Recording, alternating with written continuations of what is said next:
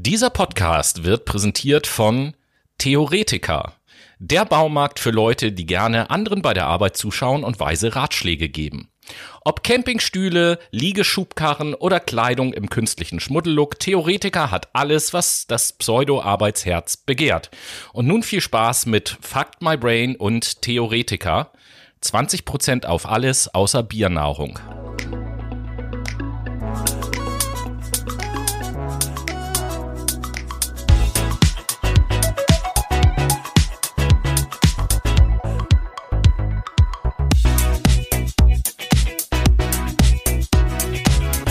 Hallo, liebe Menschen und herzlich willkommen zu einer weiteren Folge Fact My Brain, deinem Lieblingspodcast hier auf äh, Spotify Deezer und Apple Music und Podigy und allen weiteren wundervollen Podcast-Plattformen, die es gibt. Wir bitten Sie einzusteigen. Heute geht es in die nächste Runde einer Fragestunde.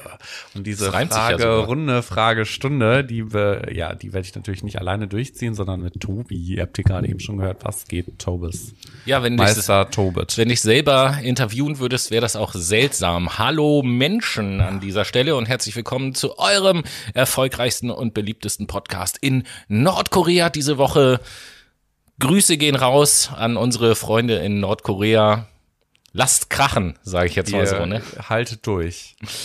Ähm, ja. Ähm, Noah hat es ja eben schon gesagt, zweite äh, Interviewfolge, zweite Folge. Fragerunde, Fragestunde. Genau, Fragerunde, Fragestunde.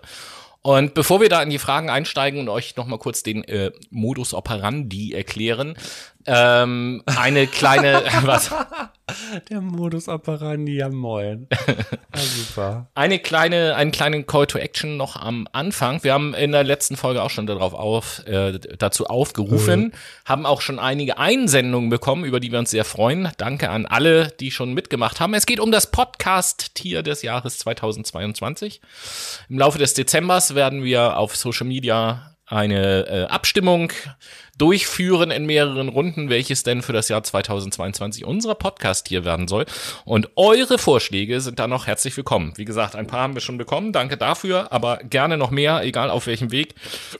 Schickt uns eure Lieblingstiere, Tiere, die ihr besonders komisch oder witzig findet oder besonders außergewöhnlich, völlig egal.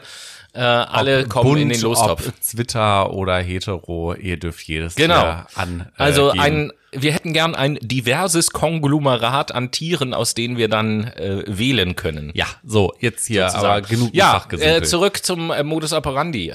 Zweite Interviewfolge. Ich werde heute den Noah interviewen. Hey. Damit ihr in unserem Geburtstagsmonat Monat mal etwas mehr über uns erfahrt. Genau. Und ähnlich wie das, oder genauso wie das bei mir in der letzten Woche war, äh, hat Noah ein Wunschthema gehabt, zu dem er gern interviewt werden wollte. Das Welche werden wir im ersten, Tobi? das werden wir im ersten Teil hören. Das war nämlich das Thema Zukunftsorientierung und Politik aus Sicht eines jungen Erwachsenen. Ach und Mensch, warum habe ich mich darauf eingelassen? Ich hätte auch Gummibärchen nehmen können oder so. Ey. Oh, Hättest du, hast du aber nicht. Jawohl, und so anspruchsvoll im zweiten Teil der Sendung, da hat Noah mir drei Themen zur Auswahl jo. gestellt, wo ich mich für eins entschieden habe. Und im dritten Teil der Sendung gibt es ein Thema, von dem Noah noch nichts weiß, was ich mir überlegt habe. Ich bin gespannt. Genau. So viel sei gespoilert. Äh, es geht im dritten Teil um übelriechende Geschlechtskrankheiten, aber das äh, sehen wir dann. Ähm, Ach, hier so der Hirtenkäse des Mannes, oder?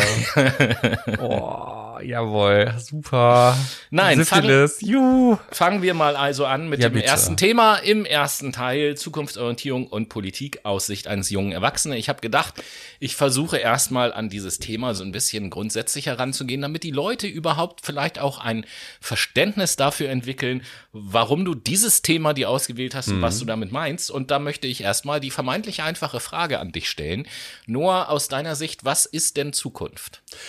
Zukunft. Zukunft ist für mich meine Planung für die Zukunft. Also das, was quasi in der zukünftigen, ja, Zukunft ist echt schwer zu beschreiben, das, was halt kommen wird, so wie ich mir mein Leben vorstelle, so welche Pläne ich verfolge, welche Ziele ich verfolge, ähm, das, wohin ich drauf hinarbeite, das, was mich vielleicht noch erwartet, Unbekanntes, Unerwartetes, das ist tatsächlich wirklich so ein Konglomerat an verschiedenen Buzzwords.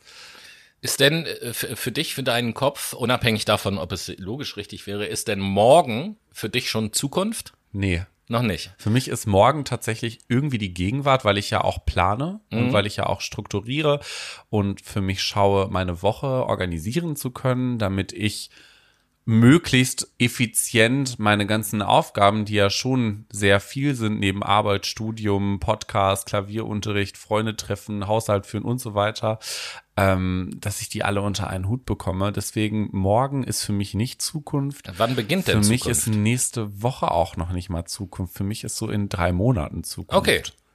Also so ein, so ein Quartal äh, ist quasi. Ja, Zukunft. quasi okay. schon. Also das, was ich halt noch nicht greifen kann, ist für mich Zukunft. Das, mhm. was unerwartet ist und wo ich nicht abschätzen kann, was in drei Monaten ist. Also natürlich Geburtstage oder sowas von Freunden und Familie, das ist abschätzbar natürlich, aber das fällt bei mir ja jetzt persönlich nicht so ins Gewicht. Mhm, mh.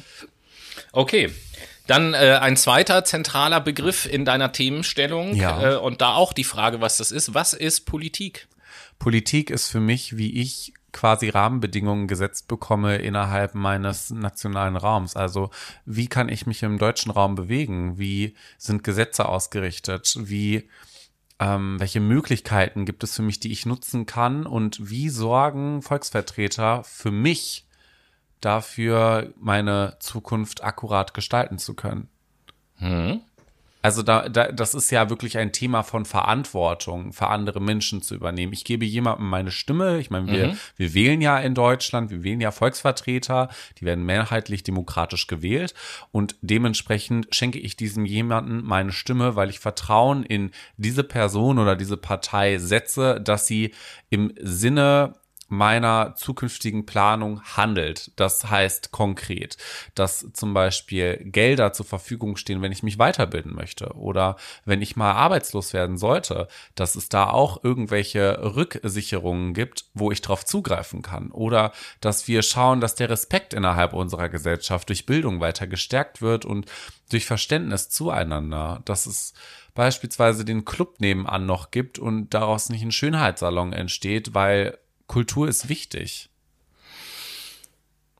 Jetzt muss ich mal so eine Lanz-Nachfrage stellen, ja, die ich mal. mir auch im Vorweg natürlich nicht aufgeschrieben dran. hatte. Jetzt, jetzt bleibe ich, also an dieser Stelle muss ich nochmal dranbleiben. Da kann ich sie jetzt nicht Und zwar bin ich da, da kann ich sie jetzt nicht rauslassen, und bin ich da auf einen, glaube ich, einen kleinen Widerspruch gestoßen. Ja. Eben haben sie erzählt, dass Zukunft so ab in drei Monaten irgendwie beginnt und sich dadurch auszeichnet, dass Zukunft etwas ist, was du nicht mehr so greifbar planen kannst. Mhm. Jetzt beim Thema Politik hast du eben halt gerade gesagt, äh, dass die Aufgabe unter anderem aus deiner Sicht der Politik ist, dass du denen ja das Vertrauen gibst, dass die quasi deine Zukunft nach deinem Plan möglichst halt gestalten. Wie denn, wenn du noch überhaupt gar keinen Plan hast? Rahmenbedingungen. Es geht ja hierbei quasi erstmal um einerseits gesellschaftliche Rahmenbedingungen in der Politik, die gesetzt werden, die für zukünftige ähm, Zeiträume gelten und für verschiedene Personengruppen, wo ich auch unter anderem mit dazu zähle. Ne? Also ich meine, ich bin ja der Student, ich bin der Arbeiter, ich bin aber auch derjenige, der eine Bahn nutzt, ich bin derjenige, der wahrscheinlich von der Klimakrise irgendwann betroffen sein wird. Und das, was ich unter meiner persönlichen Zukunft verstehe, ist eine andere Dimension, weil natürlich plane ich auch irgendwann mal ein, eine Wohnung zu haben, in der ich alleine wohne und vielleicht plane ich auch irgendwann mal einen Hund zu haben und vielleicht plane ich auch irgendwann mal ähm, beispielsweise mein, mein Bachelor nochmal zu machen und mein Master nochmal irgendwie zu machen.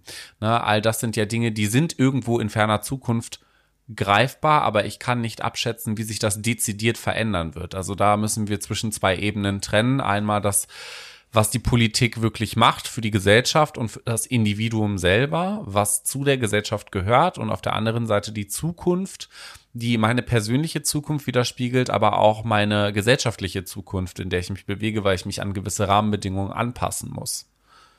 Oder die Politik sich beispielsweise auch an Individuen hm. anpassen muss. Okay, vielen Dank. Dann kommen wir zu dem einem dritten wichtigen Element in deinem Thema, bevor ich dann äh, tatsächlich noch tiefer in das Thema einsteige ja. und noch einige Fragen habe. Und zwar äh, geht ja um die Sicht eines jungen Erwachsenen. Und ja. da würde ich dich gern mal nach deiner Einschätzung fragen, wie unterscheidet sich denn die Sicht eines jungen Erwachsenen von der Sicht eines, wie auch immer, älteren Menschen? Wo hört für dich auch junger Erwachsener auf? Junger Erwachsener hört für mich mit ungefähr 26, 27 auf, weil mhm. wir da wenn wir mal so, ich wette, da gibt es auch Statistiken zu, ab wann Menschen in, in jungen Jahren quasi ins wirkliche Berufsleben einsteigen, weil sie halt ihre schulische oder universitäre Bildung oder ihre Berufsausbildung ähm, fertiggestellt haben und ähm, quasi gefestigt sind für das Arbeitsleben und da einfach richtiges Geld verdienen und dann auch in diesen ganzen gesellschaftspolitischen Strukturen drin hängen, wie Steuern zu zahlen, wie zum Beispiel ähm, darauf zu achten, äh, pf, ja, weiß ich nicht, Finanzierungen zu machen und ähnliches und KKG. Also das sind ja tatsächlich Dinge, die mich jetzt momentan noch nicht beschäftigen. So ein bisschen vielleicht, weiß ich nicht, so eine Finanzierungsgeschichte bei Mediamarkt zum Beispiel. Oder ich muss jetzt auch mal anfangen, Steuern, äh, eine Steuererklärung zu machen, weil ich jetzt halt auch Steuern zahle. Ähm, aber schlussendlich ähm, unterscheidet sich diese Perspektive, das ja deine zweite Frage, ähm, natürlich nicht von Individuum zu Individuum. Wir haben alle eine Sichtweise und die ist auch bestimmt aus den Augen der jeweiligen Person für sie total richtig. Ich finde aber schon, dass ähm, sich das unterscheidet zwischen alt und jung. Weil ob jetzt die Politik quasi für eine 80-jährige Oma Politik macht, die ist, glaube ich, wirklich wenig interessiert, ob der Planet irgendwann mal drei Grad wärmer ist und dann die Polarkappen schmelzen und irgendwie die Niederlande überflutet werden und wir hier totale Extremwetterereignisse bekommen. Das ist nochmal ein anderer Schnack, als wenn du das einen 23- oder einen 18-Jährigen fragst. Der hängt da irgendwann drinne und wird in diese Rahmenbedingungen reingesetzt, weil die Politik damals halt nicht geguckt hat, wie können wir denn mal Politik für jüngere Leute machen, sondern die haben das eher für diejenigen gemacht, die halt irgendwie Anfang Anfang 30, Anfang 40, Anfang 50 waren, die irgendwie Manager waren oder die Familienunternehmer sind oder ähnliches, was natürlich auch total in Ordnung ist. Jeder guckt ja aus seiner Warte heraus, aber irgendwie muss man schon schauen, wie kann ich denn zukunftsgerecht eine Politik ausrichten, wo wirklich jeder mit zufrieden ist oder größtmöglich zufrieden ist. In, in der Politik ist es meines Erachtens nicht möglich, einen Konsens herzustellen, also dass alle Parteien wirklich eine Win-Win-Situation davon tragen, sondern es geht nur über größtmögliche Kompromisse. Ähm, und wie schaffen wir es, einen größtmöglichen Kompromiss in der Politik zu machen, damit junge Menschen in 50 Jahren ihr Leben genauso vernünftig leben können wie der 50-Jährige heutzutage? Grüße gehen an dieser Stelle raus an äh, alle Omis, die an ihre Enkel denken und Grün gewählt haben bei der letzten Bundestagswahl. Ja, ihr seid meine, damit mit der Kritik seid ihr natürlich nicht gemeint. So, das ist, äh, nee, das, das ist vollkommen das klar. Ist ja ein ihr, ihr erinnert Beispiel. euch, ihr erinnert euch, äh, Fuck My Brain hat ja kürzlich eine Bundestagswahl veranstaltet. Danke nochmal an alle, die dran teilgenommen haben. Ja. Ähm. ja, aber da möchte ich mal kurz drauf eingehen. Ja, also das gerne. ist ja wirklich ein gutes Beispiel, was du da genommen hast. Wenn wir uns anschauen, wie damals die Wahlprognosen oder besser besser gesagt, äh, die, die Wahlstatistiken waren, dann war es ja ein Großteil, der für die CDU war. Ne? Also die lagen ja bei 36 bis 38 Prozent. Heutzutage liegen sie bei 24 Prozent. Und das liegt auch daran, dass dann ältere Menschen gesagt haben, ich setze mich vermehrt für eine jüngere Politik ein, für eine innovativere Politik, die vielleicht auch ein bisschen was mit Verzicht zu tun hat, weil das, was wir alles aus den Talkshows mitnehmen, ist, dass Politiker ungern über Verzicht reden. Aber schlussendlich müssen wir unser Verhalten irgendwann mal ändern und auf etwas ja. zu verzichten. Verzicht bedeutet ja schlussendlich nicht nur etwas Schlechtes, sondern Verzicht bedeutet ja, ich verzichte auf etwas und kann mir dadurch neue Perspektiven auch erarbeiten. Ich verzichte zum Beispiel seit Jahren darauf, krank zu werden. Ist eigentlich gar nicht schlecht. Ja, siehst du, ich auch. Funktioniert super. Ja. Okay, ähm, jetzt haben wir also erstmal so ein paar Begrifflichkeiten in deinem Thema geklärt, was du darunter verstehst. Und jetzt will ich mich mal so ein bisschen an das The Thema annähern ähm, und ja, will sozusagen mal mir aus deiner Sicht den Ist-Zustand anhören. Wie ist denn deine aktuelle Wahrnehmung zu dem Thema Zukunftsorientierung und Politik? Wie, wie ist da der Ist-Zustand? Also, ich sehe da momentan jetzt nicht so super viel. Mhm. Vor allen Dingen, ja gut, jetzt sind wir gerade in einem Regierungswechsel, es sind Sondierungsgespräche zwischen SPD, Grüne und FDP. Vielleicht kann das mal was anderes werden, aber ich gucke jetzt mal aus der Perspektive der GroKo. Ähm, die GroKo Haram. Genau, er ist ja wirklich eine Schande gewesen teilweise. Ne? Also 16 Jahre irgendwie sich von dieser überschwänglichen Strahlkraft von Angela Merkel blenden zu lassen und der Rest ist irgendwie liegen geblieben. Also schauen wir doch uns mal für die Studenten das an, die Bologna-Reform, Bachelor-Master-System. Also ich bin mir nicht so sicher, ob das eine gute Idee war, das Diplom abzuschaffen. Schlussendlich warst du nämlich fünf Jahre in einem Studiengang und hattest dann am Ende, warst vollkommen ausgebildet, hattest die Möglichkeit, den Hauptfach wählen zu können und dann halt deine Nebenfächer nach deinem persönlichen Gusto und Möglichkeit, ne, ist ja auch immer so eine kapazitäre Frage an Universitäten zum Beispiel, ähm, das zu wählen, wo du wirklich meintest, das passt für mich zusammen und das, das sieht für mich aus. Heutzutage wählst du dir aus einem riesen Katalog irgendwelche Bachelorstudiengänge aus, die halt so halbwegs auf dich zugeschnitten sind und musst die dann absolvieren und dann hast du deinen Bachelor irgendwann fertig und musst gucken, ja scheiße, wo kriege ich denn jetzt einen Masterplatz? Ne? Also das ist ja wieder auch so eine Gewaltenteilung in dem Fall wieder so. Bachelor, super Grundstudium absolviert und jetzt kannst du gucken, willst du eigentlich den Master, weißt, beispielsweise du bist Psychologiestudent, hast deinen Bachelor fertig und möchtest Therapeut werden und äh, gehst dann, versuchst dann einen Masterstudienplatz zu bekommen für klinische Psychologie und das ist alles überlaufen, weil alles nach einem 1, Hau mich Totschnitt irgendwie ausgerichtet ist. Also das hat mit Fairness und irgendwie mit, mit effizienter Strukturierung des Studiums nicht so viel zu tun, weil wenn du eine Lernlücke hast von einem Jahr, weil du irgendwie nächstes Jahr erst den Studienplatz bekommst, dann vergeht Zeit, Wissen wird nicht wen, also wird halt weniger, es wird nicht so effektiv genutzt. Im Diplom war das schon der Fall. Wir bleiben mal in dem Studienthema. Ähm, BAföG zum Beispiel. Das ist eine Schande, dass BAföG an dem Einkommen der Eltern bemessen wird. Ich kenne so viele, die eine schlechte Vergangenheit mit ihren Eltern haben und wo die Eltern gut verdienen, die aber sagen, ich unterstütze dich nicht und die dann zum BAföG-Amt rennen und sagen, ja Leute, so meine Eltern unterstützen mich nicht, ich brauche ja irgendwie Kohle, ich muss ja irgendwie in der Stadt, wo die Universitäten sind, überleben. Und wir wissen alle, auf dem Land ist es wesentlich billiger als in der Stadt. Durch die Urbanisierung ist einfach alles teurer geworden, Mietpreise sind teurer geworden, Lebensmittel sind teurer geworden, das Öffi-Ticket ist teurer. Ja, also hier in Hamburg geht's noch so, aber es ist halt teuer. Also wenn man das alles zusammenrechnet am Ende des Tages auf einen BAföG-Satz von höchstens 857 Euro, ja, dann bist du als Student arm. Also teilweise kommen Studenten im Schnitt mit irgendwie sieben Euro die Woche da raus. Das ist halt echt nicht so viel. Und das eigentlich mit einem Vollzeitstudium zu vereinbaren, funktioniert nicht. Deswegen musst du dir einen Nebenjob suchen. Aber das sind, das sind ja tatsächlich so Punkte, die habe ich so selber mitbekommen wenn es halt auch wieder um, um globalere Dinge geht, wie die Klimapolitik zum Beispiel von der GroKo, es war auch einfach Müll. So, wir haben gesehen die letzten fünf Jahre, dass es viel zu heiß war, dass Dürren waren. Wir haben gesehen, dass Überschwemmungen waren, Starkwetterereignisse. Das ist ja nicht das erste Mal, dass irgendwie was überflutet wurde und sowas hat sich angebahnt und sowas ist nicht normal. Sowas gehört vielleicht dazu, ja, aber nicht in der Häufigkeit. Und da hätte ich mir von der Politik schon gewünscht, ich hätte das eigentlich eher erwartet, dass sie schauen, dass Industrie und Kohle in dem Fall, was ja ganz große Punkte sind, wenn es um die CO2-Bilanz geht und den Ausstoß beispielsweise von Methan und anderen ähm, Gasen, die dazu führen, dass unser Klima sich einfach verändert, dass sie dort den gesetzlichen Rahmen enger geschnürt hätten und nicht Lobbyismus betrieben hätten und dann nicht auch noch gesagt hätten, nein, wir machen ja keinen Lobbyismus. So, hallo, natürlich macht ihr Lobbyismus.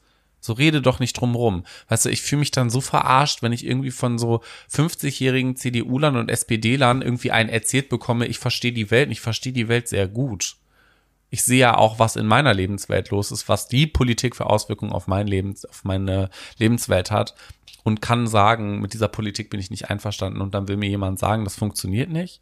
Beispiel zum Beispiel, Beispiel zum Beispiel, auch gut. Wolfgang, ja, passiert mir auch öfter. Wolfgang Schäuble wurde befragt von einem Journalisten, dass die und hat gesagt, ein Großteil der Jugendlichen fühlt sich nicht repräsentiert durch die Politik der GroKo. Und was sagt er? Das ist ein falsches Gefühl.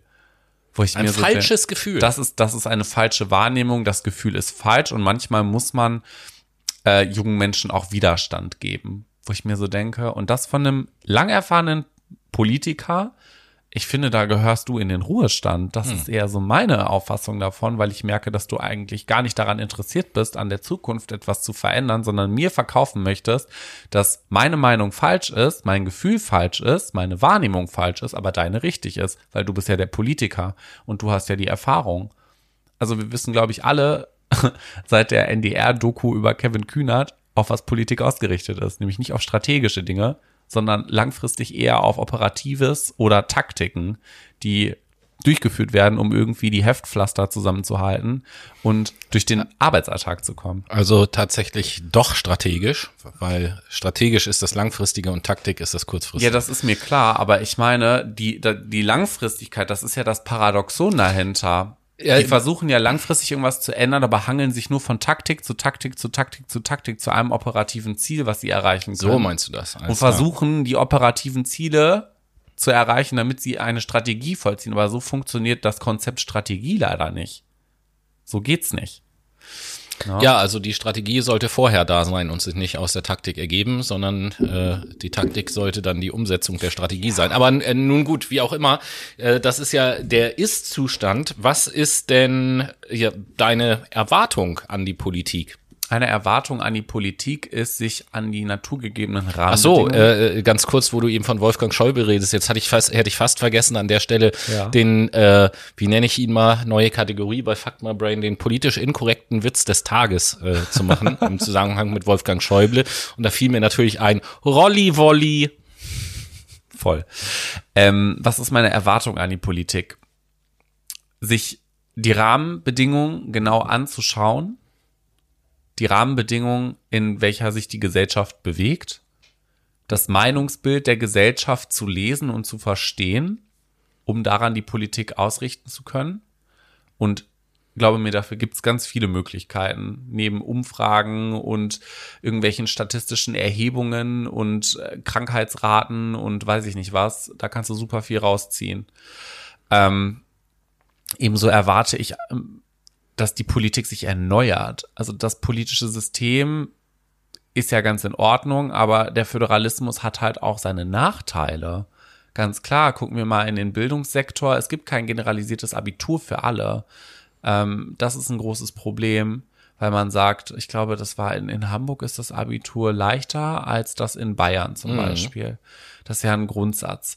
Ebenso geht das weiter mit einer Pflegeausbildung. Also jetzt haben wir mal irgendwie nach, weiß ich nicht, wie vielen hundert Jahren gefühlt geschafft, eine generalisierte Pflegeausbildung in Deutschland etablieren zu können, damit du überall arbeiten kannst und nicht irgendwelche Kurse dir fehlen oder du bestimmte Aufgabentätigkeiten nicht absolvieren darfst, weil dir da die Kompetenz zufehlt. Das ist doch auch irgendwie ein Armutszeugnis im Jahr 2020.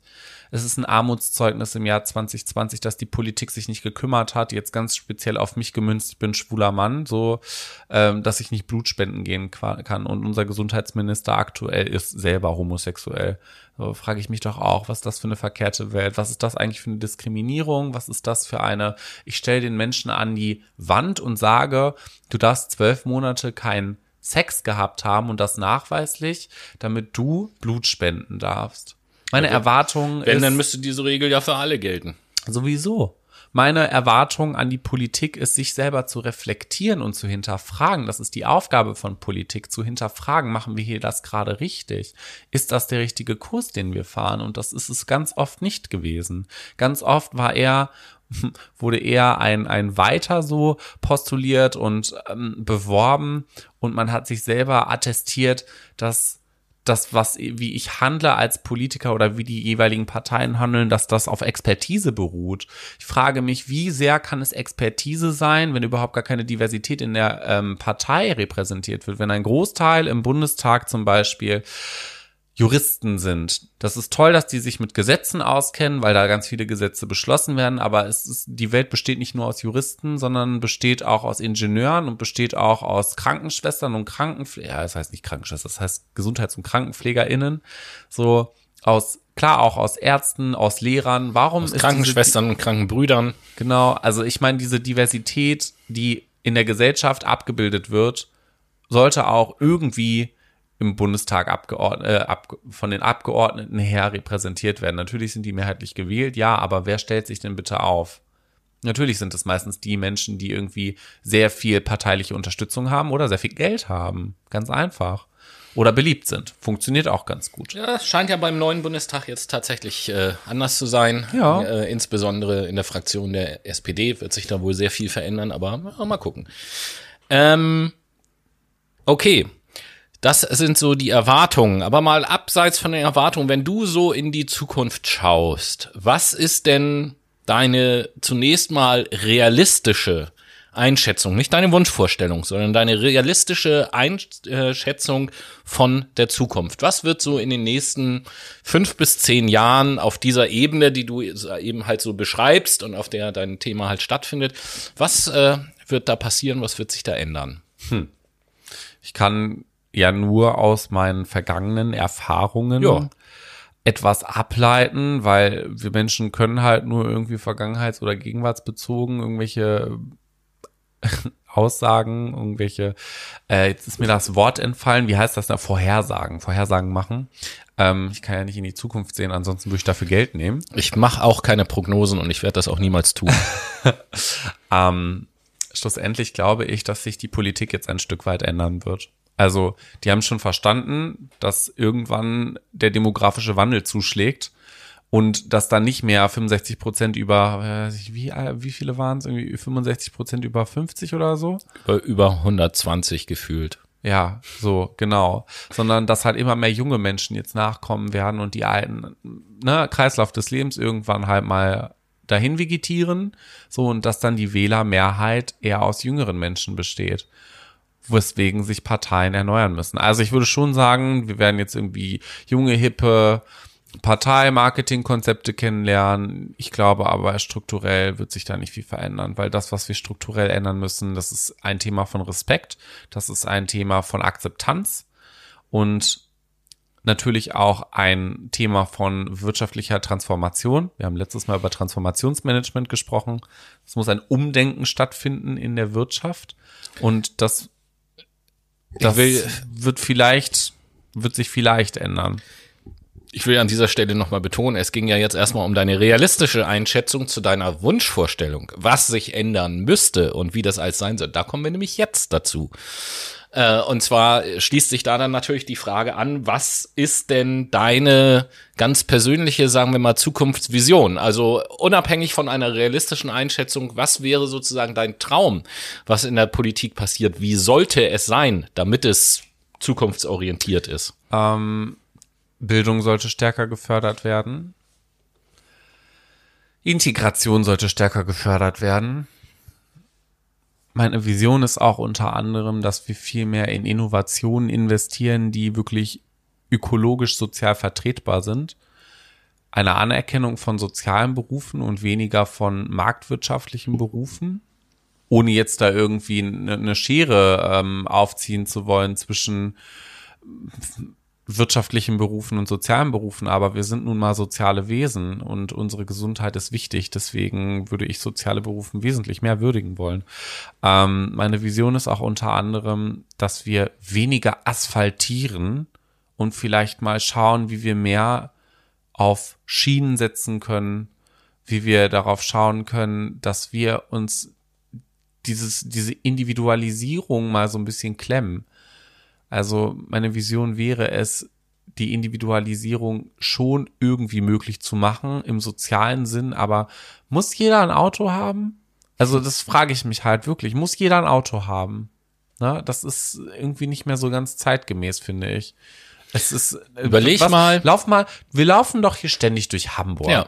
Nimm mal einen Zug, frische Luft. Empfindest du die Luft als frisch? Ich nicht.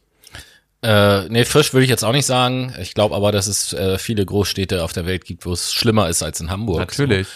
Aber ich wollte gerade sagen, wo du das sagst mit den Autos, du kennst dich ja jetzt mittlerweile, bist ja auch schon ein paar Jahre hier in Hamburg auch ganz gut aus. Stell dir mal vor, wie die Stadt aussehen würde und wie, ich nenne das mal, wie das Stadtgefühl wäre, also das Gefühl hier in Hamburg zu sein, wenn äh, von allen Parkflächen für Autos, die es gibt, es nur noch 30 Prozent gäbe und die frei gewordenen 70 Prozent sind alle begrünt. Geil. Also das wäre eine Stadt, in der ich halt viel lieber wohnen wollen würde. Weil sie für mich mehr Lebensfreude widerspiegelt und auch ein Stück weit naturgebundener ist. Also ich meine, ich komme ja sowieso quasi vom Dorf und da war vieles grün. Ich bin auf Bäume geklettert als Kind und war auf dem Sportplatz und habe da irgendwie mit meinen Jungs äh, Fußball oder Basketball gespielt oder bin, weiß ich, vor meiner Haustür war einfach so eine riesige so, so, so ein riesiges Feld mit Pflaumen und Birnen und Äpfelbäumen. Also wie geil. So, wenn sowas geben würde, oder besser gesagt, wenn es mehr Begrünung geben würde, das würde unserem Gehirn auch wesentlich besser tun, mhm. als ständig diesen Lärm zu nehmen. Also wir verstehen ja, dass Lärm ein Stressor ist. Wir blenden diesen Stressor irgendwann bewusst aus, weil unser Gehirn ansonsten damit permanent beschäftigt wäre und die Rechenleistung nicht mehr bringen könnte. Und und dafür hören, wir, dafür hören wir dann, wenn es auf einmal ganz ruhig ist, hören wir dann dieses ich nenne es mal Hintergrundrauschen. Ganz genau so ist es und das stresst uns doch. Also wir nehmen das jetzt nicht bewusst so als Stress wahr, weil wir sind gewöhnt daran, aber unser Gehirn, wenn das mit uns reden könnte, wirklich aktiv mit uns reden könnte, das Unterbewusstsein, das wird sagen, mach es aus, mach's leise. Also ich wohne an der Hauptstraße, ne, zwischen mir und der Hauptstraße sind vielleicht, weiß ich nicht, 15 Meter. Und wenn ich meine Tür Und die Wand habe, von deinem Pappkarton, nehme ich mal an. Quasi. Ich meine Tür zu habe, mein Fenster zu habe und abends im Bett liege, höre ich ja trotzdem noch die Autos. So. Und jetzt würde jeder wahrscheinlich sagen, ja, doof genug, dass du dir irgendwie eine Wohnung geholt hast an der Hauptstraße. Ja, sorry, war nichts anderes frei. Ja, ist schon mal gut, dass man überhaupt eine Wohnung bekommt. Ganz genau, das ist nämlich noch so ein Thema, Wohnungsbau. Ähm, und also ich meine, wenn ich da, ich glaube nicht, dass ich halt sehr gesund schlafe, weil ich diese Geräusche immer im Hintergrund habe. Ich glaube schon, dass ich dann weniger ausgeruht bin. Aber ich, ich schweife ab, also mehr Begrünung, I'm into. Ich bin dabei. Ja, und jetzt hast du ja so ein paar Punkte genannt, die du dir äh, für eine zukunftsorientierte Politik wünscht. Und äh, als, als letzte Frage für diesen Abschnitt habe ich ja quasi den Klassiker. Es ist ja schön, wenn man so auf die Welt blickt und auf Dinge blickt, so wie du das auch tust und seine Vorstellung hat, egal ob realistisch oder unrealistisch. Da muss jetzt natürlich zum Schluss die Frage kommen, äh, was ist denn dein Anteil daran oder was könnte dein Anteil daran sein, genau das, was du dir wünschst, zu erreichen? Bewusster Lebensmittel zu kaufen, wenn es ums Klima geht, äh, kein Auto zu haben. Ich habe kein Auto, mehr Zug zu fahren, ich fahre mehr Zug. Ähm, nicht so viel mit Flugzeugen von A nach B zu fliegen. Ich glaube, ich war das letzte Mal vor fünf Jahren im Urlaub und bin mit dem Flugzeug geflogen. Ähm, zu meinen Mitmenschen einfach korrekt zu sein, sich gegenseitig zu respektieren und auch ich meine, ich arbeite halt für ein Krankenhaus, dementsprechend ist es einfach ähm, für mich dieses soziale Engagement auch zu zeigen, wenn es um Integration geht, ne? Ähm, das irgendwie auch meinen Mitmenschen mitzugeben, die vielleicht in einer höheren Management-Ebene arbeiten, wo es halt so ein bisschen eher darum geht, sich gegenseitig auszustechen, anstatt miteinander irgendwie was zu erarbeiten und zu kooperieren. Äh, ja, was noch? Mich selber weiterzubilden und irgendwie auch Freunde und Familie daran teilhaben zu lassen, sich weiterentwickeln zu können, meine Neffen zu unterstützen, dass sie sich halt frei entfalten können und ihre Persönlichkeit stabil aufbauen können und auch dafür sorgen, die Menschen zu politisieren und mehr darüber zu sprechen, was in unserem Land verändert werden muss. Nicht, was falsch läuft. Wir, wir beschäftigen uns ja gerne, das ist von quasi von Haus aus so, dass wir gerne über negative Dinge reden. Mhm. Ja, unser Gehirn ist ja einfach gerne negativ gepolt, weil das besser funktioniert. Und dementsprechend wäre es sinnvoll zu schauen, was, was können wir verändern. Also nicht zu gucken, was ist schön und was ist schlecht, nicht schwarz und nicht weiß, sondern den Mittelweg zu suchen und zu sagen, okay, was können wir verändern? Das ist so mein, mein Abschlussplädoyer für den ersten Teil.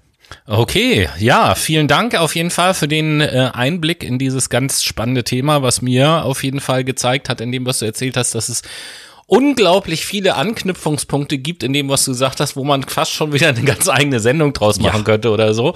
Das äh, ist echt irre. Zu deiner My Brain, die BAföG-Sendung. Ja, zu, zu, zu deiner Aussage zum Schluss möchte ich dreisterweise natürlich noch eine Antwort hinzufügen, was dein eigener Anteil äh, daran ist, an dem Thema Zukunftsorientierung und so.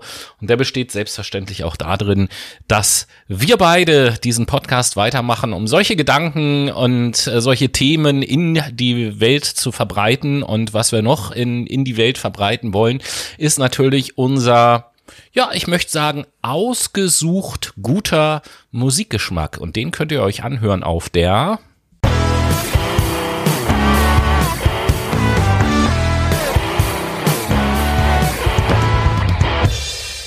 Die Late Machado Playlist ist wieder da, aus dem Radio in eure Ohren quasi und äh, Noah in... Fuck my brain, geht ins Ohr, bleibt im Kopf. Ja, so, nämlich genau. Ähm, Noah, Ja, welchen Tobi. wunderbaren Song setzt du in deiner zehnten Urvater-Sendung? Ja, ähm, ich bin ja so ein bisschen Indie orientiert und deswegen habe ich heute mal von Alt J den Song Breeze Blocks mitgebracht. Ah ja, klar, wer kennt ihn nicht? Safe. Ja, Eigentlich und, kennen den wirklich viele, nur du kennst den nicht, Tobi. okay. Ja, Sohn des Tobit setzt sich damit auseinander. Ja, dann äh, noch mehr Leute kennen bestimmt den folgenden Song, den, den ich nämlich auf die Playlist setze, von Bruce Lowe, das Lied Noah. Wie passend zu dieser Sendung.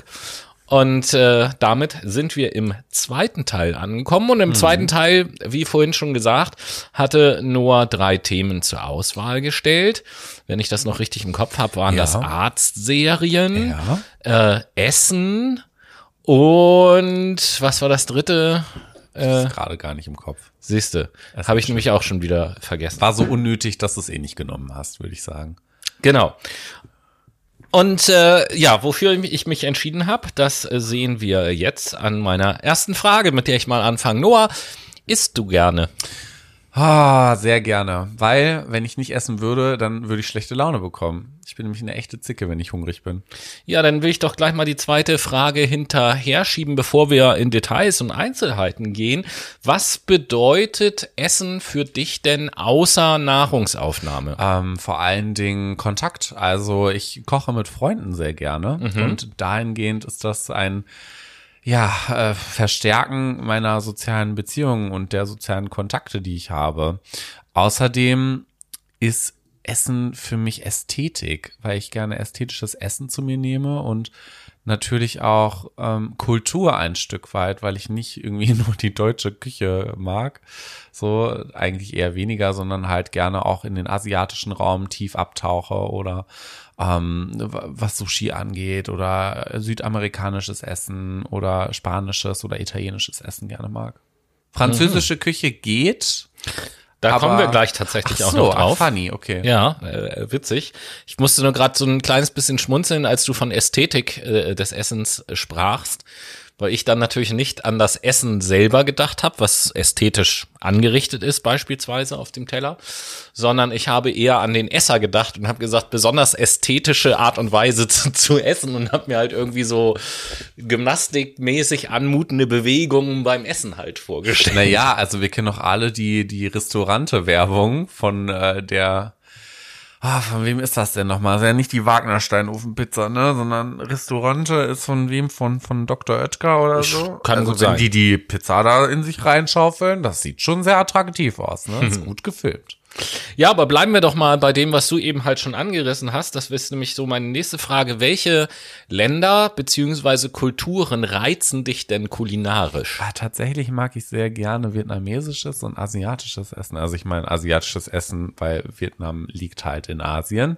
Ach. Auf dem Kontinent Asien. Also das finde ich tatsächlich toll. Äh, japanisches Essen finde ich auch sehr interessant. Alles, was so ja, vegetarischen Bums angeht, weil die sind da halt auch viel mit verschiedenen Fischarten und Sorten und ja, Fischteilen und so unterwegs. Das ist eher nicht so. Und meinst du, äh, um eine Zwischenfrage kurz einzuschieben, meinst du wirkliches vietnamesisches oder japanisches Essen oder meinst du das, wie wir uns in Deutschland vorstellen, dass dort gegessen Nee, wird? ich meine wirklich vietnamesisches Essen. Also Ja. ich meine, es gibt ja sehr viel vietnamesisches Essen hier, zum Beispiel in Hamburg. Ja, und das meine ich Ja. ja damit. Da ein Großteil des asiatischen Essens, was es hier in Deutschland zu kaufen gibt, ist ja asiatisches Essen, so wie wir hier in Europa asiatisches Essen gerne hätten. Genau, aber da gibt So, es auch und noch da gibt es ja Zutaten, äh, die, die hast du wahrscheinlich in deinem Leben noch nie gesehen, die da verarbeitet werden. Und auch Tiere, die man hier niemals essen würde, die da verarbeitet ja, werden. deswegen und also da ist eben halt meine Frage. Ja, also ich war selber noch nie in äh, Vietnam oder in Asien. Dementsprechend würde ich schon sagen, eher das, was hier in Deutschland angeboten wird. Mhm. Klar, trotzdem muss ich sagen, gibt es auch traditionell vietnamesische oder asiatische Lokale, wo man halt auch verschiedenste Sachen bestellen kann und nicht irgendwie nur gebratenen Reis mit Rinderfilet oder so. Ähm, sondern Das kenne ich gar nicht. Ich nehme immer nur die 36. Ja, dachte ich mir. Mit süß-sauer, ne? Klar. Mit extra süß-sauer, genau. Das dachte ich mir. Ähm, nee, aber solche Geschichten sind für mich tatsächlich ganz interessant und italienisches Essen. Ich liebe italienisches Essen in jeglicher Hinsicht. Ich war ja auch schon ein paar Mal in Italien. Ah, und Tapas. Ja, ja, Tapas. Geil. Italien, da kriegst italienisches Essen, da äh, schließt sich wieder der Kreis. Du sprachst ja vorhin im Zuge des Studiums auch davon, da fällt mir natürlich sofort äh, wieder die Spaghetti Bologna ein, die äh, wir alle so gerne essen. Klar. Klar, auf jeden Fall. Nee, ich bin kein Fan von Spaghetti Bolognese, sondern lieber Carbonara. Ja, das ist tatsächlich eine Gemeinsamkeit, die wir haben. Ich finde, also ich mag äh, Spaghetti Bolognese schon gerne, wenn das eine gute ah, Bolognese ist, nee. lecker, lecker. Aber Spaghetti Carbonara finde ich eigentlich einfach noch einen Tick geiler. Ja, ich muss aber sagen, bei, also bei Bolognese, das ist mir zu viel Fleisch. Es ist mir einfach zu viel Fleisch. Ach so, okay. Ich bin eher so der Sahnetyp tatsächlich. Deswegen Carbonara. Beziehungsweise klassische Carbonara macht man ja nicht mit Sahne, aber ich strickt die Soße halt gerne ein bisschen mit Sahne, weil das dann mehr Soße ist und ich liebe Soße. Ähm, Soße ist auch geil. Soße ist toll, wirklich toll. Oh, Rahmsoße also, mit Pommes, boah. Apropos, ähm, wenn du, das wird ja wahrscheinlich nie passieren, aber wenn du jetzt in einer größeren professionellen Küche als Koch arbeiten würdest, Gedankenexperiment Habe ich ja schon. Quasi, als richtiger Koch. Nein. Ähm, da, dann gibt's ja eben halt auch so verschiedene Posten in so einer größeren professionellen Küche, wo man für zuständig ist. Welcher von diesen Köchen wärst du denn dann? Wärst du der Soßenkoch tatsächlich? Nee, weil das ein sehr undankbarer Job ist. Ja, darum, aber weil du um, gerade ähm, Soßen so abgefeiert nee, hast, nee, kam ich nur nee, so drauf. Nee, nee, nee, nee, also ich glaube, ich würde eher so die kalte Küche machen. Hauptgerichte traue ich mich jetzt nicht so hart dran, weil das ja schon sehr experimentell teilweise ist. Ja, jetzt gehen wir einfach mal davon aus, du bist natürlich auch ausgebildeter und guter Koch und so weiter. Ja, dann so die fort, ne? Hauptspeisen. Okay, okay, okay. Aber ich finde auch die Patisserie ganz toll. Ja, das ist schon, also beeindruckend, was die Leute so hinbekommen. Wenn das mit dem Psychologiestudium nichts wird und mit dem Psychologe sein, werde ich einfach Patissier. Hm. Hm. Dann kann, kannst du, dann kannst du hier, wenn die anderen irgendwann abtreten, hier bei mir auf der Ecke das, das Café Lindner übernehmen und, und geile Torten machen und so. Ja, sowas macht man ja nicht unbedingt als Patissier. Das sind ja eher Pralinen oder ähm, bestimmte Desserts. Pralinen, Alter, Pralinen sind ja wohl auch so pervers geil. Nee, bin ich voll nicht oh. into. Nougat. Nougat ist der Shit. Oh, das ist jetzt wenig überraschend, dass Nougat du Nougat so geil uff, findest. Uff. Ah. Aber ich finde Pralinen, ich rede jetzt nicht davon von den äh, billigen, die man irgendwie im Supermarkt gekauft bekommt, sondern richtig geile Pralinen, Alter. Da, da verliere ich dann sämtliche Selbstbeherrschung. Na, läuft angeht. schon das Wasser im Mund. Mm, tatsächlich schon. Also Pralinen ist, ist so etwas, wo ich, egal was ich mir gerade vornehme oder so, bei Pralinen werde ich eigentlich immer schwach. So gibt auch viel, was ich jetzt nicht mag bei Pralinen, aber äh, das gibt so viel geile, so Champagner-Trüffelpralinen und alles. Boah, boah. Ja. Geh aus meinem Kopf. Ja, dachte ich mir. Erstmal gleich zu Lindner, ne? Äh, nee. okay, also halten wir fest, Italien auf jeden Fall und Asien, das sind so die beiden Hauptspeiseregionen, ja. äh, wo du sagst, mh. Hm. Ja, das ist schon geil. Okay. Ich würde auch gerne schwedisches Essen mehr ausprobieren wollen. Mhm. Weil es halt auch viel mit Fisch ist, aber auch hier viel mit Elch, Reh, ja. also Wild halt viel, ne? Ich wollte ich wollte gerade sagen, das ist das kann man auch ganz abwechslungsreich gestalten natürlich, aber äh, das ist jetzt natürlich unserer deutschen Küche ähnlicher, sage ich jetzt mal logischerweise einfach äh, als die asiatische Küche. Also so weit weg ist Schweden nicht, obwohl es da halt ja die meisten hier in Deutschland äh, kennen natürlich Schweden Essen äh, als klar Ikea Chötboda so und da nee, hört's, boah, nee. da hört's dann kulinarisch auf, nee, obwohl die Pfifferlinge, die selbstgepflückten Pfifferlinge von deiner Mama tatsächlich. ah, da, da fällt mir auch mal wieder, ich muss mal wieder mit nach Schweden. Ja, das finde ich allerdings auch. Das würde dir auch, glaube ich, ganz gut tun und äh, tatsächlich hat sie jetzt auch, sie war ja jetzt gerade wieder in Schweden, ist gerade letzte Woche wiedergekommen Aha. und hat auch erzählt, dass sie irgendwie den, den einen Tag, keine Ahnung, über zwei Kilo Pfifferlinge oder so gesammelt haben. Oh, sexy. Und äh, da natürlich auch wieder geil Essen draus gekocht haben und irgendwie Äpfel haben wir da ja auch an so einem Apfelbaum. Da hat sie jetzt alles Mögliche draus gemacht, Apfelmus und Apfelchutney und Apfel, oh, was weiß ich nicht, was alles. Geil. Ja, ich glaube, da müssen wir aber im Herbst hinfahren. Pilze suchen. Ja, ja, ja, klar. Pilze suchen geht halt nur im Herbst. Das ist richtig. Und ich will wandern. Aber zurück zum Essen. Ja. machen wir. Äh, zurück zum Essen, ganz genau. Äh, schwedischer Kochstil. Denn äh, wo wir gerade so ein paar Länder durchgehen, dann muss ich jetzt natürlich auch mal fragen, losgelöst von dem, was du jetzt schon erzählt hast übers Essen und was du gerne isst und so, gibt es irgendwie so zwei, drei Gerichte, keine Ahnung, deutsche Küche, wohlgemerkt, wo du sagst, das finde ich geil. Boah, schwierig. Äh, hatte ich gestern erst Kartoffelpüree mit Spinat und Fischstäbchen. Okay, Das ja. ist für mich so Kindheitsessen ja, ja, ja, das stimmt. Ähm, deutsche Küche. Was finde ich an deutscher Küche geil? Äh, hm, hm, hm, hm, hm, Fällt dir hm, wahrscheinlich auch gerade nicht, gar- gerade gar nicht so richtig was nee, ein, was deutsche ist Küche, so oder? wirklich richtig deutsche Küche? Also ich finde halt Sauerbraten. Nee. Maultaschen finde ich geil. Ja, Maultaschen. Maultaschen und Oder Spätzle. Grünkohl mit Pinkel und so. Nee, finde ich eher ungeil. Ich mag dann eher so Grünkohl, wirklich Grünkohl-Chips, das ist ganz geil, so ein bisschen Crunch dahinter ist. Ich gehe halt gerade so im Kopf die einzelnen Bundesländer so ein wenig durch. Ähm, also hier im Norden ist es ja auch viel Lapskaus und so ein Bums, ne? Das ist ja auch dein Lieblingsgericht. Stereotypisch zumindest, ja, ist mein Lieblingsessen, aber ich äh, glaube jetzt nicht, dass hier in Norddeutschland äh, überall super viel Lapskaus immer gegessen wird. Aber äh, ja, ist auf jeden Fall ja deutsche Ja, Küche. da bin ich eher raus tatsächlich. Also ich finde Maultaschen geil, ich finde Spätzle ganz geil, ich finde gut gemachte Frikadellen ganz geil. Hm, mhm. Ähm, Kann ich nachvollziehen. Hack ist, finde ich, sowieso ein, also über Fleischkonsum generell kann man streiten, wissen wir, aber mal abgesehen davon, Hack ist sowieso ein geiles Produkt, ist finde auch ich. so paradox, ne? Wir reden vorhin über Klima und jetzt reden wir über Fleisch. Ja, auch hier, da haben wir auch schon tausendmal drüber geredet. Es geht ja auch immer um die Menge und wo kommt's her, ne? Ja, das ist ja natürlich, natürlich klar. so. Gut, aber das ist auch relativ schwierig in Deutschland, muss ich sagen. Ne? Also versuch mal richtig gutes Fleisch von einem Metzger zu holen, der das selber geschlachtet hat, wo halt jetzt nicht so Unmengen an Transportweg hintersteckt.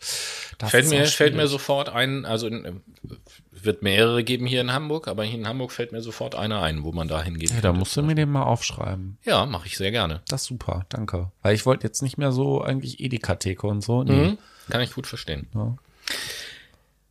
Okay, das war jetzt nur so ein Zwischenspiel, weil wir auf Deutschland irgendwie zu sprechen gekommen sind. Ähm, jetzt Schimmel, jetzt wird's schwierig. Jetzt wird's schwierig für dich, denn du kriegst jetzt von mir so eine kleine Challenge. Aha. Und zwar geht es jeweils um drei Lebensmittel. Ja. Keine Speisen, sondern einzelne Lebensmittel. Können einzelne Zutaten sein. Und zwar, welches findest du die drei geilsten Lebensmittel, die du am allerliebsten magst? Und äh, welche drei Lebensmittel magst du so überhaupt gar nicht? Welche drei Lebensmittel finde ich verdammt geil? Hm. Also, hm, hm, was ist bei mir am meisten in der, in der Tiefkultur oder im Kühlschrank? Ähm, Außer Leichenteile. Zucchini. Zucchini finde ich hart geil. Pilze. Nudeln. Jeglicher Art. Das sind die Top 3 und jetzt kommen die Flop 3. Welches findest du die drei die schlimmsten Highlights und? Schreileits. Also, Ja, oh, oh, Schreileit kannte ich noch nicht. Äh, Marzipan Mhm. finde ich absolut widerlich. Lakritz gehe ich auch voll nicht drauf ab. Corned Beef. Schlecht für Lapskaus. Ja, du weißt aber auch so gut wie ich, dass ich Lapskaus eher weniger mag. Ja, das stimmt. Okay, dann haben wir das auch schon mal in Erfahrung gebracht. Und äh, dann als letzte Frage zu dem Thema Essen habe ich natürlich den Klassiker. Welches ist denn dein absolutes Lieblingsgericht? Boah. Das ist schwierig. Deswegen stelle ich die Frage. Das ist wirklich schwierig. Mein absolutes Lieblingsessen ist eigentlich Sushi. Ich liebe Okay. Sushi. Kann ich mich reinlegen. Kann ich auch jeden Tag essen. Ich gar keinen Stress mit. Okay, jawohl. Vielen Dank. Sehr gerne. Dann äh, haben, habt ihr Brainies da draußen wieder die Zeit, äh, Euch ein bisschen Au, Essen au, reinzufahren. audioell, sagt man das so? Visuell, Nein. audioell, auditiv, Nein, danke. auditiv. Äh, auditiv mal durchzuatmen mit, Audioell. mit unser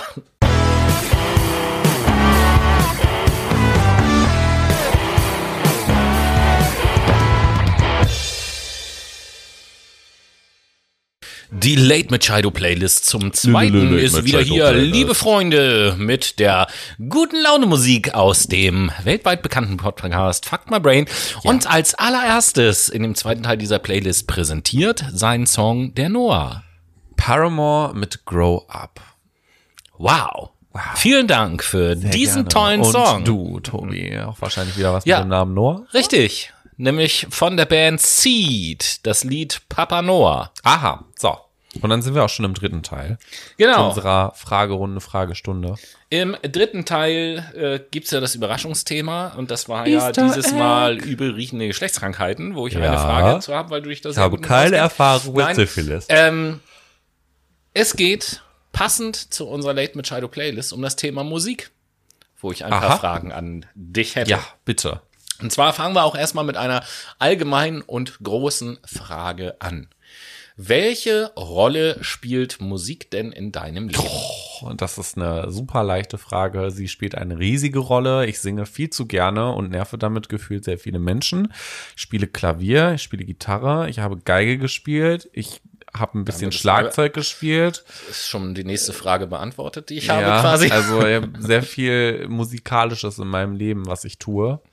Ähm, und kann ohne Musik tatsächlich nicht leben. Also wenn es keine Musik geben würde, würde ich, glaube ich, Selbstmord begehen. Aber ich gehe auch mal davon aus, dass du auch gerne Musik hörst. Ja, ja, ja, ja. Weil du ja jetzt gerade eben Nee, quasi, was das? Nein, sowas. quasi nur übers Machen geredet Nur das, hast. was von Haus aus kommt. Deswegen habe ich so ein Diktiergerät und da singe ich mir selber was vor und auf dem Weg zur Bahn höre ich mir das dann wieder an. Genau, erst war ich tatsächlich auch mit Alba. Oh Gott, ich werde müde. Uff. Gar nicht aufgefallen. Ähm, ja, ich stelle die Frage trotzdem Ja. Mit dem Zusatz äh, seit wann. Und zwar wäre meine nächste Frage gewesen, welche Instrumente du spielst. Und äh, für die Brainies da draußen zur Erklärung, wenn ich sage, welche Instrumente spielst du, meine ich jetzt natürlich nicht irgendwie so richtig gut auf Pro-Level oder sonst irgendetwas, äh, sondern mir geht es darum, wenn ich sage, ein Instrument spielen, meine ich, dass man da Geräusche rausbekommt, wo auch andere Leute erkennen können, ja, das ist Musik und das klingt jetzt nicht ganz scheiße. Also Gitarre seit 2018, seit 2019 Klavier. Geige gar nicht mehr. Wobei ich bestimmt noch ein bisschen auf Geige spielen könnte. Wann war das denn, dass du Geige gespielt hast? Oh, da war ich sieben, acht, so. Das war die Zeit, wo ich Geige gespielt habe, ja. Fand ich aber dann irgendwann scheiße. Meine Mutter hat mich dann aus dem Geigenunterricht genommen, weil ich so eine russische Matrutka quasi hatte als Lehrerin. Und die waren mal, nein, du musst deinen Finger so auf den Bund legen, auf den Steck. So, und hat dann irgendwie meine Finger voll zerquetscht und so. Und habe ich gesagt, Mama, ich habe Angst vor der. Und dann hat meine Mama mich da rausgenommen. Das war's dann mit Geige. Nun gut, okay. Äh, dann Aber jetzt habe ich natürlich einen sehr, sehr freundlichen und netten Klavierlehrer. Das ist nämlich auch ein Kumpel von mir, Na, wie der praktisch. das studiert und dementsprechend kriege ich da professionellen Unterricht. Das ist ja auch Konzertpianist. Das ist gut. Dann sprachst du noch von Schlagzeug?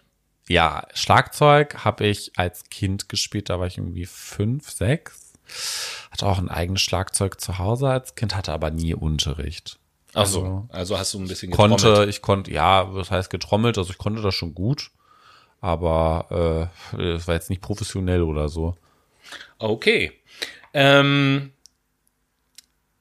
du hast ja eben gerade gesagt, dass natürlich auch Musik hören für dich wichtig ist. In welchen Lebenssituationen, so nenne ich das jetzt mal, hörst du denn typischerweise so Musik? In jeder Lebenssituation. Also morgens in der Bahn, wenn ich äh, irgendwie nach Hause fahre, wenn ich lerne ein bisschen. Mittlerweile habe ich festgestellt, dass ich nicht mehr so gut lernen kann, wenn Musik läuft. Ähm, abends auf dem Sofa, während des Meditierens, Yogas, weiß ich nicht. Also ich höre eigentlich immer Musik. So. Mittlerweile hat sich das so ein bisschen verändert. Inwiefern? Ich habe jetzt mittlerweile mehr Podcasts. Das ist dir verschuldet tatsächlich. Mir? Ja, ja, äh, du hast mich da Wieso tatsächlich du, so ein bisschen hast- in die Ecke gedrängt. Was, hast, was haben du und ich denn mit dem Thema Podcast zu tun? Weiß ich auch nicht. Ganz komisch. Immer so zwei Typen, die da reinquatschen ins Mikro, verstehe ich nicht. Ganz komisch. Kann man auch ein Video drehen. Auf, auf, das, auf das Thema Podcast komme ich gleich nochmal zurück. Da hast du mich gerade auf eine Idee gebracht. Ja, tatsächlich. aber ich höre Aber, Musik genau. in jeder Lebenslage. Okay. In jeder Lebenslage, das ja Die immer ein bessere gut. Frage wäre gewesen, wann fühlst du denn Musik in welcher Lebenslage richtig hart gut? Vielleicht wäre diese Frage ja noch gekommen. Ach so. Ähm, Ich kenne dich so gut, Tobi. tatsächlich, tatsächlich die übernächste Frage hat genau damit zu tun. Wenn ich traurig bin. Äh, warte doch, bis die Frage kommt, bitte. Denn als erstes, äh, da- das ist ähnlich wie beim Essen jetzt vielleicht auch wieder eine schwierige Frage, weil dafür kenne ich dich ja auch gut genug. Du hörst ja auch musikalisch durchaus verschiedenste Dinge, so, das kann man ja, Ja. glaube ich, sagen. Ähm, deswegen bin ich mal auf die Antwort gespannt. Welche Musikrichtungen magst du denn gerne und warum? Indie vor allem mag ich sehr gerne, weil Indie ein sehr breites Gefühl von Freude und Tanzbarkeit in mir erzeugt. Ich höre sehr gerne ähm, Soul. Soul ist, nimmt mich immer sehr gerne mit, aber halt auch so, so sehr viel depressiven Klavier-Adele-Shit. So, was mag ich auch sehr gerne. Ich Ähm, muss gerade, sorry, ich muss gerade schmunzeln, das könnt ihr jetzt gerade nicht sehen, aber be bevor du von meinem Schmunzeln zu sehr abgelenkt wirst, wo du gerade gesagt hast, Soul höre ich sehr gerne, Soul nimmt mich immer mit. Da habe ich mir gerade vorgestellt, wie du, wie du so am Straßenrand stehst. Ey, Soul, Soul, komm mal, kannst du mich mal mitnehmen? Ja, alles klar, super, danke dir. Ziel wäre, wäre dann, glaube ich, besser. Das ist der, Ehe, der Ex-Mann von Heidi Klum. Ja. Ähm, nee, also Indie, dann, wie gesagt, deepen Kram, wenn ich tanzen gehe, Techno. Ähm, boah, Rock halt auch ganz gern mal, ne? aber dann eher so den neuwertigeren Rock. Der alte Rock ist auch cool, aber das, das weiß ich nicht. Ich bin da einfach nicht so tief im Game. Liegt wahrscheinlich auch einfach daran, dass ich wesentlich jünger bin. Jetzt als Schottenrock du zum finde ich ganz Beispiel. cool. Schottenrock. Ja, den hast du auch gerade an, ne? ähm, und was mag ich denn sonst doch gerne und war also warum? Das ist immer so eine gute Frage. Ja, also klassische Musik, weil sie mich sehr inspiriert und weil ich gerne diesen Tönen auf dem Klavier beispielsweise zuhöre und das sehr beeindruckend finde. Äh, ja und UK Hip Hop. Super gerne, finde ich mega cool. Also das animiert mich auch gern zum Tanzen. Okay. Jetzt hast du, äh, und das interessiert mich natürlich besonders, ähm, du hast äh, immer irgendetwas zu den Musikrichtungen irgendetwas gesagt, was du damit verbindest oder so ein bisschen begründet auch, warum du die ganz gerne hörst, bis auf bei einer. Auch die Frage. Ja, genau, bis auf bei einer, da hast du es nämlich nicht getan und das ist die, die mich gerade am meisten interessiert, nämlich Rock. Da hast du Ja. nicht begründet. Rock erzeugt ein Gefühl von Freude, Kraft und Energie und setzt viel freie Energie auch in mir au, also frei, ja, äh, setzt halt Energie in mir frei, die ich irgendwoher mobilisiere. Ich weiß nicht woher. Es ist einfach ein sehr kraftgebender, ein sehr kraftgebendes Genre. Und die Formulierung ist, glaube ich, ein schöner Übergang zu der nächsten und äh, zumindest letzten regulären Frage, die damit zu tun hat mit dem, was du vorweggenommen hast. Ich habe mir nämlich die Frage aufgeschrieben, kannst du Musik fühlen? Und jetzt möchte ich aber natürlich dir, äh, ja, das sagst du so. Also die meisten Leute sagen das jetzt vielleicht auch. Ja, klar, kann ich Musik fühlen und so. Aber ich meine halt wirklich fühlen. Nicht Ja. im Sinne von die Schallwellen spüren, wenn ich die Musik so laut mache. Das kann, glaube ich, jeder. Ja, natürlich. Sondern halt so wirklich dieses Gefühl, was auch Musik auslösen soll, so wirklich so durch den ganzen Körper strömen lassen und sich total reinfallen lassen in diese Musik ja, und ja, ja, kann ich. Hör dir mal auf YouTube ist das ein Video von Britain's Got Talent. Das ist so eine Zwölfjährige, die singt Defying Gravity. Das ist ein Musicalstück aus ähm, irgendwas mit der Hexe oder so. Ich hab's schon wieder vergessen, wie das heißt. Aber da fange ich an zu heulen. Weil das, weil ich das einfach sau fühle und weil die das mit so einer schönen Kraft singt und das gibt mir sehr viel tatsächlich. Das erzeugt sehr viel Glück in mir. Ähm, was ich, Angelo Di Agostino fühle ich total. Das Lied All, All, My, äh, All Your Life, das habe ich auch auf der Late Machado Playlist. Hört euch das mal gerne an. Das ist ein sehr deeper Song. Das ist tatsächlich so mein Lieblingslied und das, ja, und, und Daughter ganz viel mit Landfill zum Beispiel ist auch so ein Song, der mich immer mitnimmt oder, ähm, Ja, Smoother ist auch so ein Song, Candles auch so ein Song. Also ja, das nimmt mich ganz viel mit. Oder That's What You Get from Paramore, auch ein ganz toller Song, der super viel Freude in mir erzeugt. Ich fühle das schon sehr. Das ist auf jeden Fall schön und ich möchte diese letzte Frage noch erweitern um das, was du gesagt hast. Du sagtest ja sowas nach dem Motto, äh, stell mir doch mal die Frage, wann, äh, so war das glaube ich, und in welchen Situationen ich Musik fühlen kann oder irgend sowas sagtest du gerade Ja, eben, ne? genau. Ja, die Frage stelle ich dann jetzt. Sehr gut. ähm, Musik fühle ich sehr, vor allen Dingen traurige Musik, wenn ich halt auch wirklich traurig bin und Freude, also irgendwie, wenn ich halt Energie brauche und Musik höre, wie jetzt zum Beispiel Songs von Paramore oder so, mit denen ich halt persönlich viel verbinde, die animieren mich doch sehr glücklich zu sein und das passiert wann? Vor allem, wenn ich irgendwie ein bisschen down bin oder einfach glücklich bin und das dann musikalisch unterstützen lasse. Genau, dann fühle ich das. Wunderbar, vielen Dank. Und eine Frage schließt sich jetzt aber noch an, die hat sich aus dem Gespräch ergeben. Hat mit Musik jetzt erstmal gar nichts zu tun, aber du bist ja, äh, hast auf dieses Thema quasi gelenkt, Thema Podcast, Jo. weil man das ja auch hört. Ähm, jetzt hast du gesagt, dass äh, dein deine Musikhörroutinen, so nenne ich das jetzt mal, äh, in, in Teilen durch das ins Lebens, in dein Leben treten von Podcasts ein bisschen durcheinander gebracht wurden, um es mal so auszudrücken. Und da möchte ich dich jetzt einfach mal fragen, weil du ja eben auch so ein paar Lieder mal empfohlen hast, die man sich mal anhören soll. Ähm, nenn mir doch mal drei Podcasts, außer unseren eigenen natürlich, die du hörst, wo du sagst, da solltet ihr mal reinhören, liebe Brainies. Ah, ja, ich habe dir ja schon Lanz und Precht empfohlen. Das ist ein neuer Podcast, den finde ich ganz cool. Ähm, Betreutes Fühlen von Leon Winscheid und Atze Schröder finde ich auch nice. Ja, Stahl aber herzlich von Stefanie Stahl. Psychotherapie hörbar finde ich ganz cool. Ähm, was höre ich denn noch gerne für Podcasts? Ja, es sind einfach die, die ich aktuell sehr feier. Ne? Also oder irgendwie den, den, den, den, den, ah, das ist von Spotify auch so ein Ding irgendwie.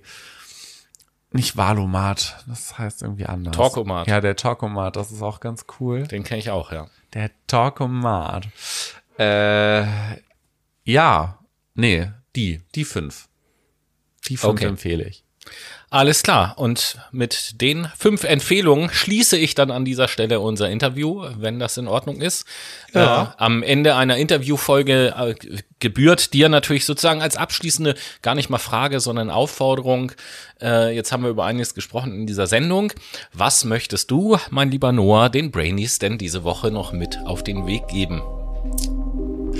Tief durchzuatmen. Das tut in sehr vielen Situationen sehr. Ja, vor allen Dingen in Räumen, wo viele Leute gepupst haben. Genau. Da sollte man das tun, um das wegzuatmen. In diesem Sinne, bis nächste Woche. ciao, ciao.